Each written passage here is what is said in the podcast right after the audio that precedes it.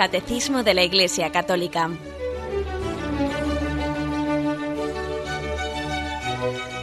Un programa dirigido por Monseñor José Ignacio Munilla, Obispo de San Sebastián.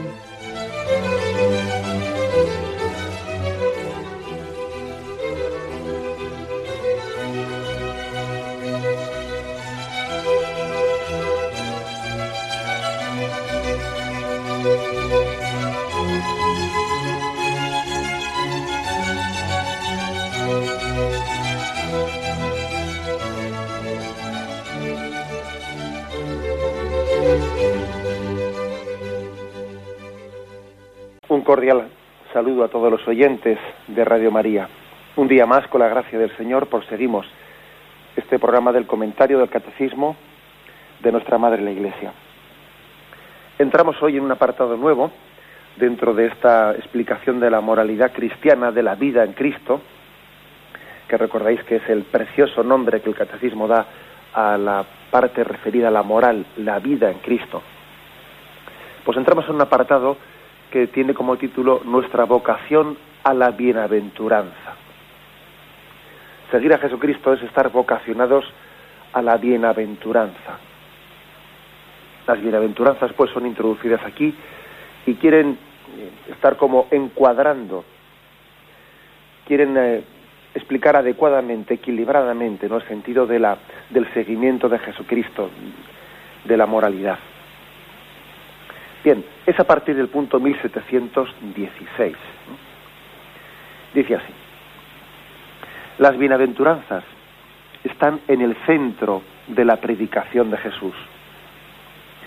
Con ellas Jesús recoge las promesas hechas al pueblo elegido desde Abraham, pero las perfecciona, ordenándolas no sólo a la posesión de una tierra, sino al reino de los cielos y aquí se nos, ¿eh? se nos una por una las bienaventuranzas. Bienaventurados los pobres de espíritu, porque de ellos es el reino de los cielos. Bienaventurados los mansos, porque ellos poseerán en herencia la tierra. Bienaventurados los que lloran, porque ellos serán consolados. Bienaventurados los que tienen hambre y sed de justicia, porque ellos serán saciados. Bienaventurados los misericordiosos, porque ellos alcanzarán misericordia. Bienaventurados los limpios de corazón, porque ellos verán a Dios. Bienaventurados los que buscan la paz, porque ellos serán llamados hijos de Dios. Bienaventurados los perseguidos por causa de la justicia, porque de ellos es el reino de los cielos. Bienaventurados cuando se injurien y os persigan y digan con mentira toda clase de maldad contra vosotros por mi causa. Alegraos y regocijaos, porque vuestra recompensa será grande en los cielos. Bueno, como veis, aquí la afirmación, la afirmación central es que las bienaventuranzas están en el centro de la predicación de Jesús. ¿eh? Son el corazón del Evangelio, y así las presenta este catecismo de la Iglesia Católica. El corazón del Evangelio es una revelación de la interioridad de Jesús. Queremos saber cómo, cómo respira Jesús en su interior, cómo late su corazón, cuáles son sus sentimientos más profundos, ¿no? los valores más profundos de Jesucristo. Bueno, y aquí tenemos las bienaventuranzas. Son una ventana que nos asoma a la interioridad de Jesucristo. Son un conocimiento íntimo del corazón de Cristo. Bueno, aquí la primera, eh, afirmación que se hace es que recogen las promesas hechas al pueblo de Israel, pero mm, lo que hacen es perfeccionar esa promesa, porque el pueblo de Israel esperaba una tierra prometida. Recibió en Abraham una promesa, ¿no? de que iba a ser guiado hacia una hacia una tierra prometida que se le daría como herencia. Y ahora Jesucristo, ahora lo que hace Jesucristo es decir, bueno, aquella promesa que ve que mi Padre Dios, ¿no? Dice Jesús, os, hizo en vuestros padres, de que os daría una tierra prometida. Aquella promesa era, era las arras, era un adelanto de lo que yo os iba a prometer. Eran las arras de la auténtica promesa, ¿no? De la, la promesa de una, de una tierra prometida, pero una tierra que sería la vida eterna, ¿no? La promesa de la vida eterna. Es como cuando un, un peregrino que marcha pues a, a Santiago de Compostela entiende al llegar a Santiago que esa peregrinación que ha hecho no es sino una evocación de la peregrinación a la Jerusalén celestial, ¿no? Y cuando entra por el pórtico de la gloria, allí pues en Santiago, se da cuenta que la peregrinación que ha hecho evoca una peregrinación definitiva, ¿no? Pues lo mismo también aquí es lo que dice este punto del catecismo. La promesa que se había hecho a los en el Antiguo Testamento, ¿no? Al pueblo de Israel, esa promesa de que sal, sal de tu tierra y vete a la tierra que yo te mostraré. Esa promesa era las arras, era el adelanto, estaba evocando una, una promesa definitiva, que era la de la peregrinación, ¿no? Pues a una tierra, a una tierra prometida, pero que, pero que es eterna, que es la Jerusalén celestial, ¿no? Pero es cierto que también las promesas concretas, ¿no? Que el pueblo de Israel fue, fue recibiendo de, de Yahvé y que fue viendo cumplidas una tras otra, ¿no? Eso era un pequeño adelanto de lo que estaba por llegar. Un pequeño adelanto. ¿eh? Es verdad también que Jesús va purificando esas esperanzas que el pueblo de Israel tiene. Las va purificando. Y a veces cuesta purificarlas, porque uno, pues por, Jesús, por ejemplo, le ocurrió que algunos habían puesto, ¿no? En una parte del pueblo de Israel había puesto su corazón hasta tal punto en la promesa de esa tierra prometida, pero entendida en el sentido en el sentido terreno, en el sentido terreno de la palabra, pues que mm, les costaba entender el que Jesús elevase su promesa a ese rango de la Jerusalén celestial y algunos pues eh, deseaban que el Mesías lo que hiciese fue fuese pues expulsar a los romanos, ¿no?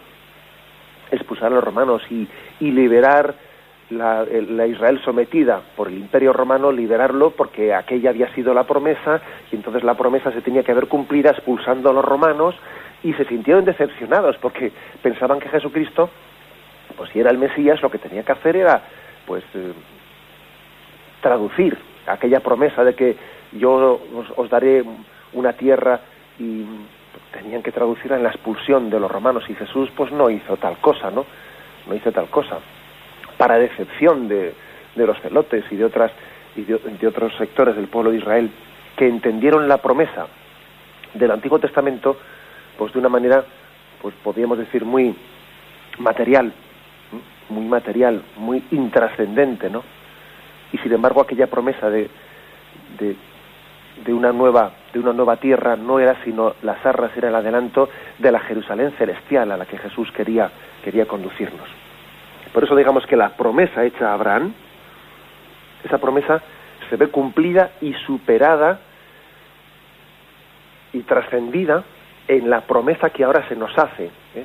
en las bienaventuranzas. Bienaventurados los pobres de espíritu, los mansos, los que lloran, los que tienen hambre y sed de justicia, los misericordiosos, los limpios de corazón, porque vosotros veréis a Dios, porque vuestro es el reino de los cielos, porque recibiréis en herencia, recibiréis en herencia la tierra como un adelanto, como, el arra de la Jerusalén celestial. Bueno, esta es el, la primera afirmación que hace aquí el catecismo. Perfecciona las promesas hechas a Abraham, las ordena no solo a la posesión de una tierra, sino al reino de los cielos. Ojo que, solemos tener a veces el peligro de que cuando Dios nos da unos dones concretos, mmm, nos podemos quedar viendo, o sea, contemplando los dones y no lo que esos dones significan. ¿eh? Sabéis que hay un refrán que dice por ahí, cuando el dedo apunta al cielo, el necio se queda mirando al dedo. ¿Qué quiere decir eso? Pues evidentemente quiere decir que, que existe el riesgo de que, por ejemplo, ¿no? pues el pueblo de Israel se quede mirando al dedo y no a donde está apuntando el cielo, eh, perdón, a donde está apuntando el dedo, que apunta al cielo. Uno se puede quedar en la tierra, en la materialidad de la tierra, esa que Dios quiso ofrecer a Abraham, como si eso fuese eh, como si fuese el reino de Dios, ¿no? Y, hoy en día, por ejemplo, estamos viendo cómo, cómo existe una lucha fratricida ¿eh? por una tierra, por una tierra santa, por una tierra allí, pues en, torno a Jerusalén y a los lugares santos, olvidando que esa tierra, olvidando que ese lugar, ¿no? Pues no, no sino las arras de la de la patria definitiva, del reino de Dios que se nos está ofreciendo. Ojo que cuando, ¿eh? cuando el dedo apunta al cielo, el necio se queda mirando al, dedo. Y lo importante no es mirar al dedo, sino a dónde apunta el dedo. ¿eh? Por lo tanto, existe, existe ese riesgo, ¿no? Y por eso Jesús también vino a dar cumplimiento a las promesas del Antiguo Testamento, pero también a trascenderlas. Y a decirnos, ojo, que esa promesa no era sino un signo de la gran promesa de que vamos a heredar, de que Dios os quiere dar en herencia al reino de los cielos. Bien, hecha esa, esa afirmación, se nos remite también al punto 2440, 2546, en el que se dice, las bienaventuranzas revelan un orden de felicidad y de gracia, de belleza y de paz aparte de que las bienaventuranzas, como decía aquí, están trascendiendo la promesa hecha, bueno, y, están dando pleno cumplimiento y finalizando, ¿no? Las promesas hechas a Abraham en el Antiguo Testamento también se dice son inauguran un orden, un orden de vida de felicidad y de gracia, de belleza y de paz. Frente a una, ¿cómo entender esto? No, pues frente a una forma de vivir la vida de plena ambición, lo que es eh, lo que es la dinámica no consumista en la que estamos inmersos una dinámica consumista en lo que en lo que parece que todo es eh, marcarnos metas metas de ambición el tener esto y una vez que lo consigo pues eh, inmediatamente pongo mi corazón en la siguiente cosa y el otro y el otro no frente a esta especie de dinámica de ambición en la que estamos estamos inmersos no que parece que valoramos la vida por dime cuánto tienes y te diré cuánto vales. Parece que es una dinámica de la ambición, ¿no? Frente a esta dinámica de la ambición que parece no tener fin, ¿no? Porque es, ir creando continuamente pues eh, frustraciones, insatisfacciones, ¿no? Sin embargo, las bienaventuranzas inauguran un orden de felicidad y de gracia, de belleza y de paz. Las bienaventuranzas, sobre todo, valoran al hombre no por lo que tiene, sino por lo que es por su condición de hijo de Dios, por su condición de heredero, heredero por amor de Dios Padre, ¿no? Heredero de esa gracia dada en Jesucristo. O sea, cambian, cambian la cosa, ¿no? Cambian verdaderamente la, la perspectiva de la vida, es cambiar una valoración de la vida en la que tanto vales cuanto tengas. Cambia esa concepción por otra muy distinta, que es para Dios eres hijo, y como hijo estás llamado no a una herencia, a una herencia eterna. Es cambiar verdaderamente la, la perspectiva de la, existencia. Se dice que hay dos formas, ¿no? De, de, ser, o sea, dos caminos para la felicidad. Bueno, dos caminos que uno es auténtico y otro es falso. Recuerdo haberle escuchado esto a, al que fue obispo de San Sebastián, don Jacinto Argaya, eh, que en paz descanse. Don Jacinto Argaya recuerdo que en una ocasión siendo yo jovencito, en una charla, en una reunión con jóvenes, recuerdo que nos dijo, hay dos caminos para la felicidad, uno verdadero y otro falso. Uno es el de tener mucho y otro es el de desear poco. Tener mucho o desear poco, dos caminos para la felicidad. Claro, uno es falso, porque el de tener mucho es, poner en marcha una dinámica que no tiene fin, que no hace más que alimentar la ambición, ¿no? Para luego quedarla insatisfecha. Y el de desear poco, en el fondo, quiere decir pues, tener a Dios como único tesoro, ¿no? Es como decir, dos caminos, uno el de buscar tener muchas cosas y el segundo el de desear bien, desear, desear tener solo a Dios como tesoro de nuestra vida. Tener a Dios como único valor incuestionable, como único absoluto las demás cosas en tanto y cuanto, las demás cosas en la medida en que me ayudan a ello, sin hacer de ellas un absoluto. Sabiendo que son relativas, como todo en esta vida es relativo, ¿no? Bueno, pues esta, eh, esto es lo que las bienaventuranzas quieren poner como el centro ¿no? de, la enseñanza de Jesucristo. Hay dos formas, hay dos caminos ¿no? en los que el hombre está buscando saciar esa sed que tiene de felicidad.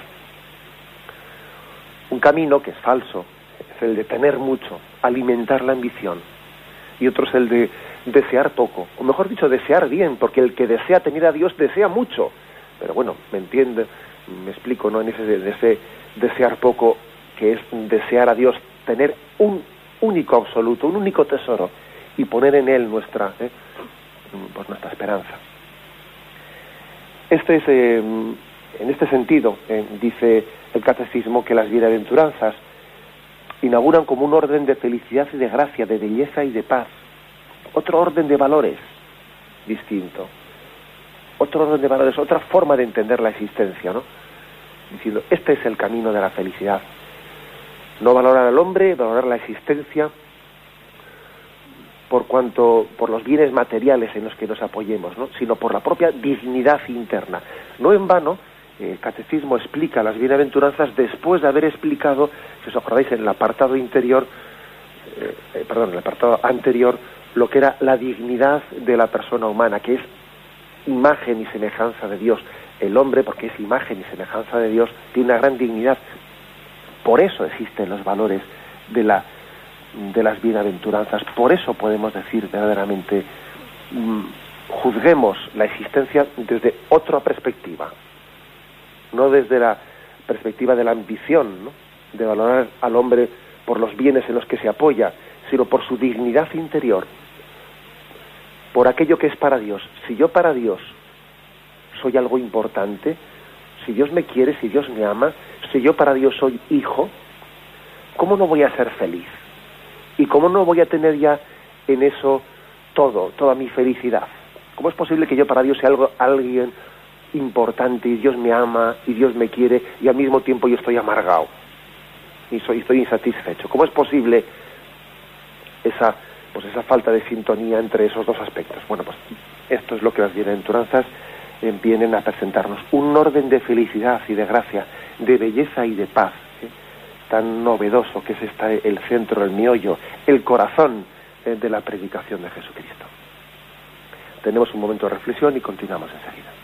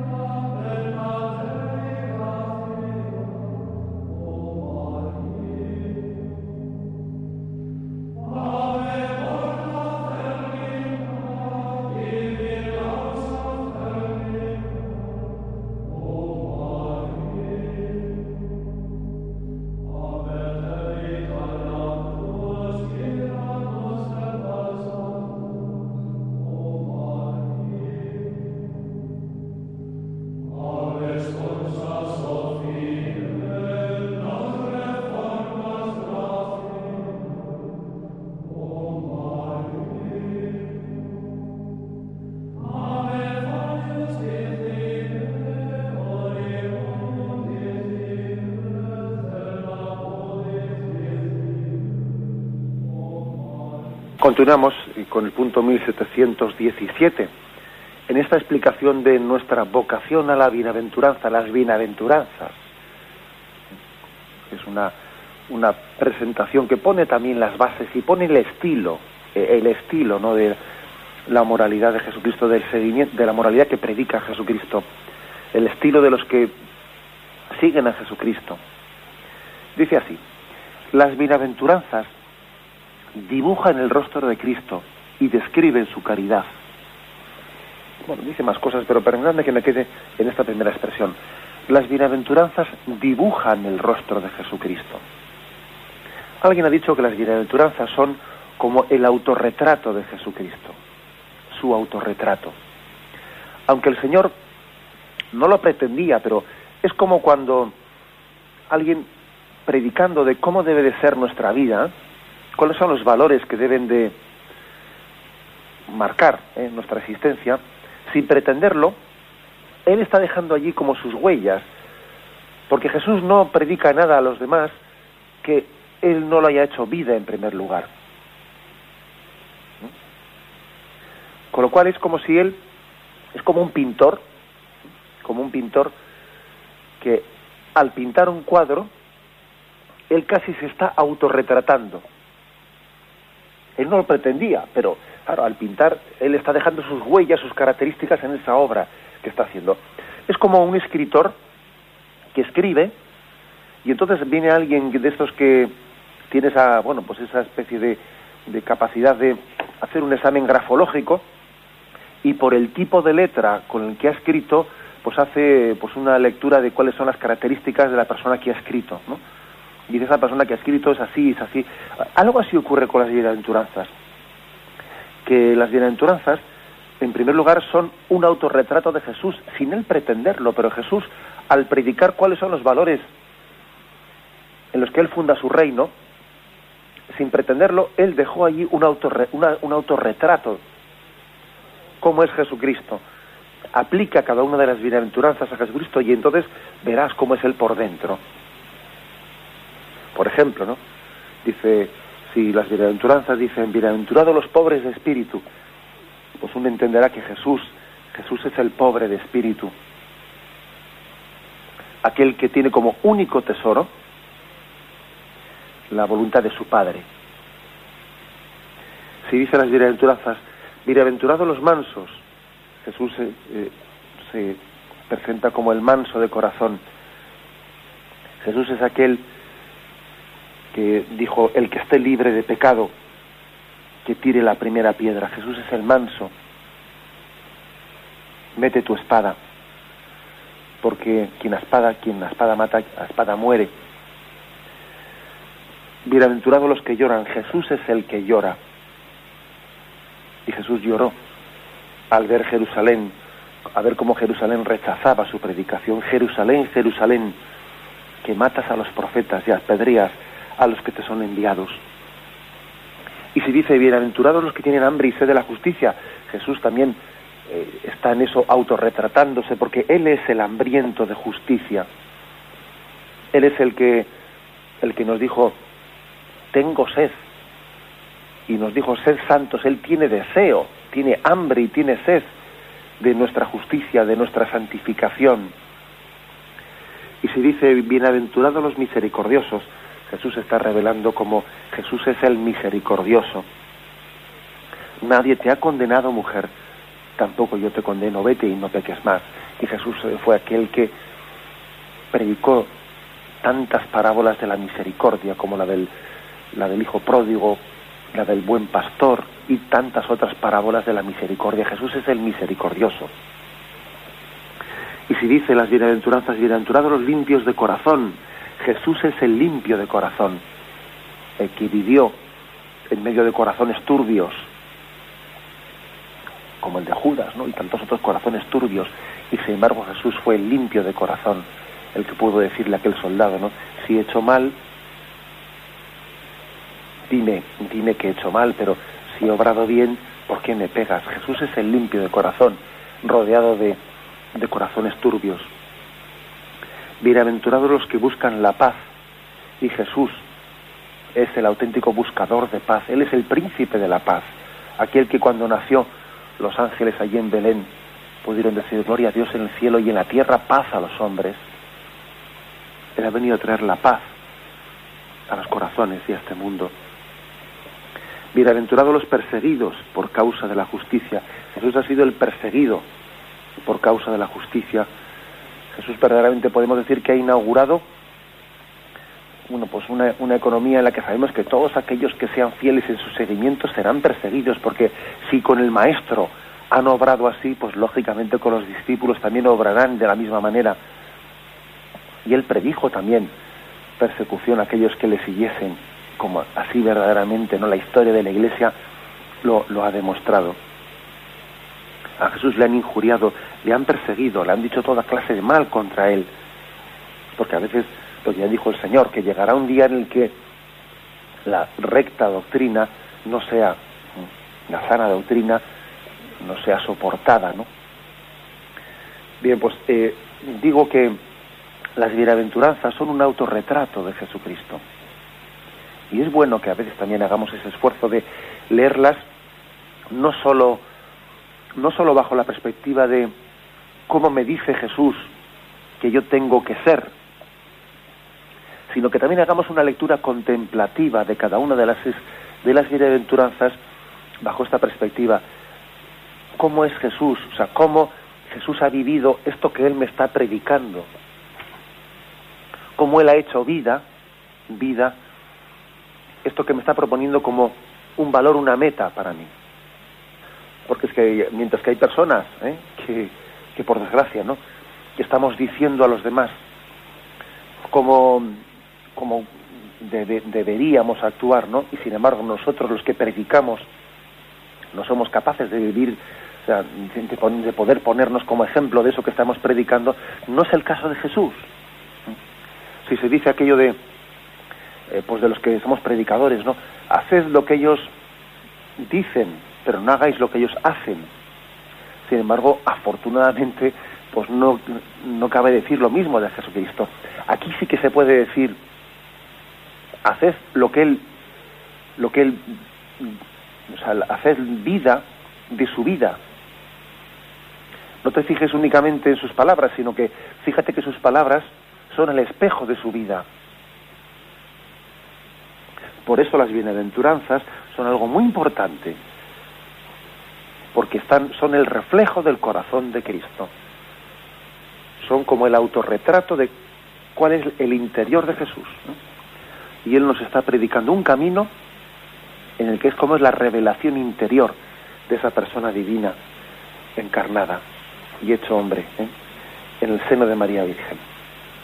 Bueno, pues está, como podéis ver, es toda una perspectiva nueva que nos abre nos abre un camino nuevo, ¿no? En el que tenemos que profundizar. Tenemos un momento de reflexión y continuamos enseguida.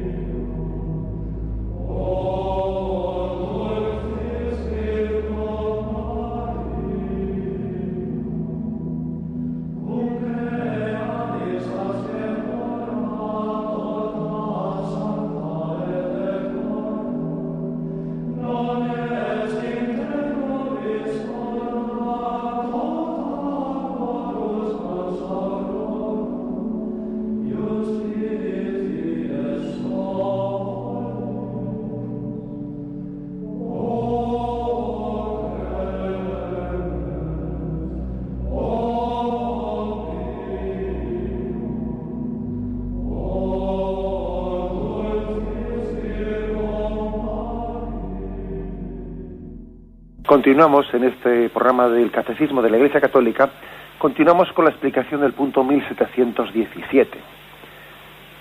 Hemos, nos hemos detenido en la intervención anterior en la primera expresión, ¿no? Las bienaventuranzas dibujan el rostro de Jesús, son un autorretrato de él, hemos dicho, y describen su caridad.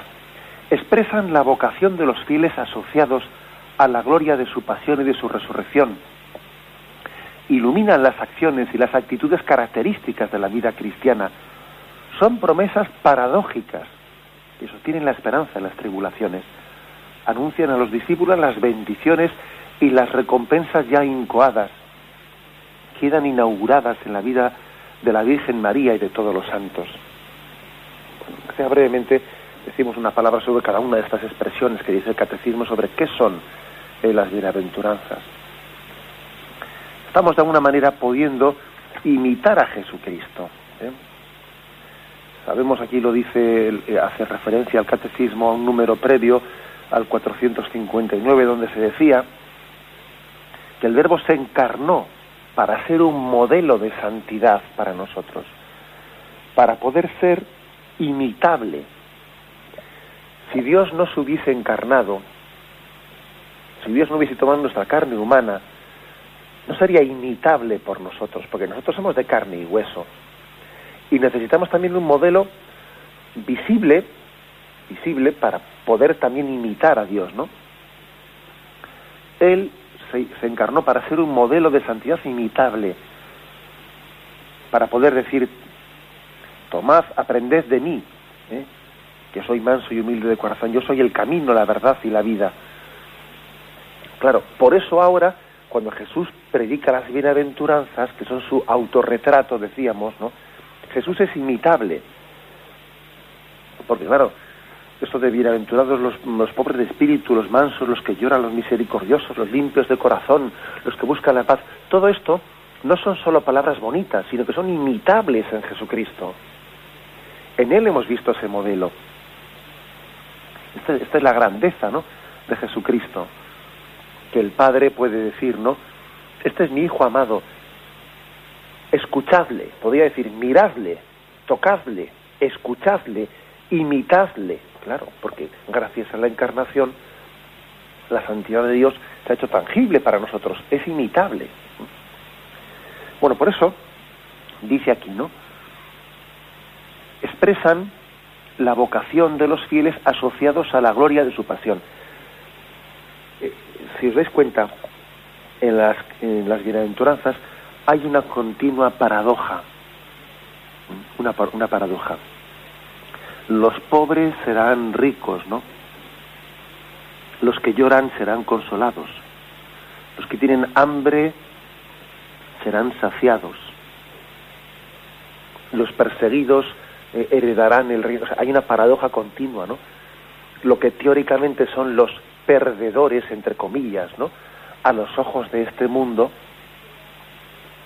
serán los que los triunfadores en ese reino de Dios. Hay una paradoja que en el fondo, lo que aquí quiere deciros el catecismo, es que esa paradoja es la paradoja de la cruz. Es la paradoja de la cruz. Es la paradoja que inauguró Jesucristo en su pasión. Resulta que Jesús, él inauguró un camino que fue el de decir, Dios ha querido mostrar su gloria en el abajamiento, Dios ha querido hacer del acto de la cruz, que es el acto de la muerte ignominiosa, ha querido hacer el instrumento de salvación del mundo. Hay que morir para vivir. El que no se niegue a sí, el que, el que no se niegue a sí mismo y no cargue con su cruz no tiene vida, no, no, no tiene la capacidad de volver a traducir en su vida lo que ha sido el misterio de Jesucristo de muerte y resurrección esa paradoja continua ¿no? que está aquí expresando eh, las bienaventuranzas, están escritas en, clave de paradoja. Los pobres para ser ricos. Los mansos van a heredar la tierra, los que lloran serán consolados, los que tienen hambre serán saciados, etcétera, etcétera. No, esa paradoja es la paradoja de la cruz. Dios ha querido que el abajamiento sea la puerta de la gloria. Cuando vayas a un banquete, no te sientes en primer lugar, vete y siéntate en el último. Ahí tienes otra paradoja. El que sea el primer, que quiera ser el primero, que sea el servidor de todos. Y si a mí me decís el maestro, pues fijaros cómo el maestro ha empezado por limpiar los pies de los demás. Es la paradoja continua de la cruz. Una paradoja que nos lleva al olvido de nosotros mismos para que la cruz sea la simiente, la semilla de la gloria. Por eso dice que las bienaventuranzas expresan la vocación de los fieles que estamos asociados a la pasión con Cristo para poder resucitar con Él. Ahora, lo que no puede ser ¿eh? es que pretendemos, pretendamos resucitar con Él sin haber muerto con Él. ¿eh? A ver si habla, se habla por ahí de que, bueno, que tenemos que tener una espiritualidad pascual, no una espiritualidad pues de tono penitencial y pues eso, ¿no? Que ya estamos ya en una espiritualidad que tiene que ser positiva y no negativa y no hablar tanto de pecado y no hablar tanto de penitencia y hablar mucho más de pues de Pascua, de resurrección. Sí, sí, no, no, no me pretenda usted separar los dos aspectos que son inseparables. Son inseparables. Hay que morir para vivir. El que se niegue a sí mismo y cargue su cruz ese será el que pueda vivir la Pascua de la Pascua de Cristo. Pero ahora no pretendamos no hacer una caricatura de que, pues como vivimos en Cristo tenemos tener una, espiritualidad pascual. Ya, ya hemos superado, ¿no? Una espiritualidad así posmedieval, como si, como si la mortificación, como si la penitencia, como si el morir a nosotros mismos fuese pues un signo de una espiritualidad ya pasada, del, vamos, casi como quien dice de la Edad Media, ¿no? Eso es absurdo cruz y gloria estarán siempre unidas y son indisociables. Por eso aquí existe ¿no? que la vocación de los fieles que viven las bienaventuranzas nos asocia a la gloria de la pasión de Cristo. Iluminan las acciones de nuestra vida. Es como darnos a entender, mira, en, toda, en todo lo que ocurre en tu vida, está sembrando una semilla ¿no? de, vida eterna. En todas las situaciones de nuestra vida en las que estamos llamados a aceptar situaciones que no quisiéramos, ¿no? abrazar cruces, ¿no? Que no resultan pues precisamente atrayentes. ¿no? La cruz en sí misma no es atrayente. Es atrayente si la miramos con ojos de fe, pero en sí misma es repulsiva. ¿no? Cuando alguien acepta una enfermedad, cuando alguien acepta también una cruz en su matrimonio, pues porque le gustaría que la relación con su marido, con su esposa, pues fuese mejor de la que es, pero acepta las limitaciones, ¿no? Está sembrando, está poniendo la semilla, una semilla de vida eterna. Son promesas paradójicas que sostienen la esperanza en la tribulación. La esperanza, precisamente la, la luz del Espíritu Santo, lo que nos permite es tener esperanza en medio de la tribulación. Claro, es muy fácil tener esperanza cuando ha pasado la tribulación, cuando ha pasado el chaparrón, ¿no? No, pero la esperanza cristiana lo que permite es que en medio del chaparrón, en medio del chaparrón, sabemos que hay una ley de la cruz en la vida, es la, la ley de la cruz, y sabemos que sin cruz no hay gloria. Luego, en medio del chaparrón, en medio del momento duro en nuestra vida, nos agarramos a la cruz, nos abrazamos a ella y decimos, quieto, sé fiel, agárrate a la cruz. Santa María, no dame la gracia de agarrarme a la cruz como a un clavo del cual no quiera soltarme, ¿no? Porque tengo la esperanza en medio de la tribulación. Y al mismo tiempo, al mismo tiempo que en medio de, la prueba, pues eh, se, nos, se nos dice agárrate a la cruz, ¿no? Y no te sueltes de ella, también se nos dice anuncian a los discípulos las bendiciones y las recompensas ya incoadas, que quiere decir que ya tenemos pequeños adelantos en medio de, esa situación de tribulación, en medio de esa situación de, de cruz, tenemos como pequeñas arras, ¿no? Adelantos de, esa promesa de resurrección. Porque es verdad que incluso en medio de las cruces, cuando alguien camina conforme al espíritu de las bienaventuranzas, tiene ya pequeñas o grandes ¿eh? recompensas, porque siente la paz de hacer las cosas bien hechas, de devolver al mal con bien y no devolver al mal con el mal. Y eso da una gran paz y alegría interior. La paz y la alegría interior de decir,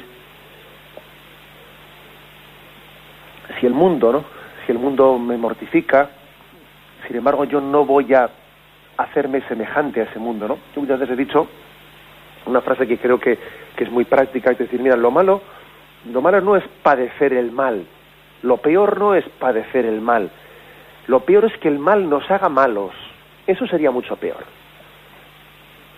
Aquí cuando dice las bienaventuranzas, bienaventurados los que lloran, ¿no? Bienaventurados los que tienen hambre y sed de justicia, bienaventurados los perseguidos. Lo peor no es padecer el mal, lo peor es hacerte connivente, hacerte cómplice con ese mal y que el mal te haga malo. Eso sí que sería terrible ya. Ojo, y a veces eso ocurre, ¿eh? A veces eso ocurre. Que cuando uno no sabe, ¿no? O sea, no, es capaz de afrontar los males de esta vida y las persecuciones de esta vida con el espíritu de las bienaventuranzas, de la mansedumbre, de, afrontar el mal de la vida sin perder la esperanza, ¿no? A veces ocurre que el mal dice, ah, sí, pues yo también me voy a hacer malo, yo también voy a responder al mal con el mal. Y entonces es terrible. Eso sí que es la mayor desgracia que nos puede ocurrir. No solo padecer el mal, sino que el mal nos haga malos y devolvamos al mal con el mal. Ahí sí que le hemos fastidiado. Las bienaventuranzas son el mejor remedio contra esto, contra este riesgo que estoy, eh, que estoy explicando. Las bienaventuranzas te dicen, mira, una cosa es que tú también padezcas eh, el sufrimiento de, del mal de esta vida, ¿no? Pero, sin embargo, Dios quiere que lo, lo afrontes de una forma en la que ese mal que te hace sufrir eh, no te pervierta, no te robe la esperanza, no te robe la felicidad, sino que sea un mal, sí, que lógicamente te haga sufrir, sí, que te mortifique, sí que, pero que sea un mal que al mismo tiempo sea vivido con un espíritu, por tu parte, con un espíritu que sea como un acicate, un acicate a vencer el mal con el bien. A que ese sea casi un revulsivo, un acicate para tú crecer en confianza en Dios y poner más tu corazón en Dios. Y al ir experimentando, pues, al ir experimentando que este mundo sin Dios verdaderamente se pervierte y se corrompe, ¿no?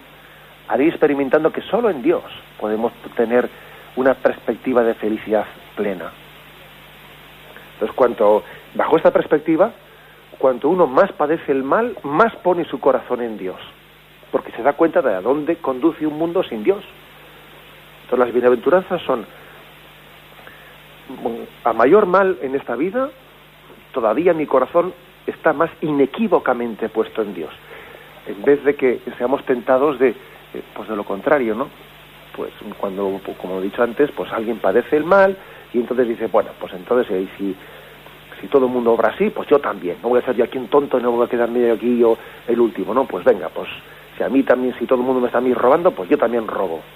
Si todo el mundo, si mi mujer o mi marido pues eh, son infieles, pues yo también soy infiel si no sé quién en tal, pues yo también lo otro. Claro, es que es, responder al mal con el mal. Ahí, como veis, por lo tanto, otra perspectiva distinta, ¿no? Dice, dice el catecismo esta es una gran una gran novedad, ¿no? Se nos está anunciando a los discípulos las bendiciones de Dios y que esas recompensas ya están incoadas, es decir, ya quien vive conforme al Espíritu de Cristo, ya no es únicamente que tenga que estar esperando a la bienaventuranza eterna para tener allí en el cielo la recompensa, es que ya aquí tiene la satisfacción de hacer las cosas bien. Ya aquí tiene el gozo, en medio de la cruz, en medio de la persecución, de decir, tengo la paz y la alegría de haber obrado el bien. El bien por sí mismo es ya una recompensa el gozo, de, el gozo del bien es ya una recompensa. Por eso dijo Jesús que nos daría el ciento por uno en esta vida y luego la vida eterna. El ciento por uno en esta vida es también el gozo de haber hecho las cosas bien. El gozo de no habernos pervertido, de que el mal no nos haya hecho malos. Eso es un gozo. Es ya, el, de alguna manera, el adelanto, la recompensa en esta vida. Y por último, dice el catecismo, que las bienaventuranzas las hemos visto inauguradas en la vida de la Virgen María y de todos los santos. Claro, uno ve la, la vida de la Virgen María y ve la vida de los santos y dice, aquí está reflejada también las bienaventuranzas. Y decíamos que las bienaventuranzas son el autorretrato de Jesucristo, ahora también viendo a María y a los santos podemos decir, mira cómo el autorretrato de Jesucristo se ve reflejado en los santos y en la Virgen María como un espejo de ese retrato de Jesús. un espejo en el que se ve reflejado el rostro de Cristo en ellos. Los santos y sobre todo la Virgen María son bienaventurados, porque son pobres de espíritu, porque son limpios de corazón, porque son amantes de, la paz, porque están hambrientos de santidad, ¿no? Porque han sido perseguidos por causa de la justicia. Los santos y la Virgen María son el cumplimiento de las bienaventuranzas, son el cumplimiento. Es como demostrar ante el mundo que ese ideal tan hermoso, que es reflejo del autorretrato de Jesucristo, no es un brindis al sol, es posible, es realizable, es imitable. Sí, Señor, es imitable y la prueba más fehaciente la tenemos, ¿no? En la vida de los santos. Bien, lo dejamos aquí. Me despido con la bendición de Dios Todopoderoso, Padre, Hijo y Espíritu Santo, descienda sobre vosotros. Alabado sea Jesucristo.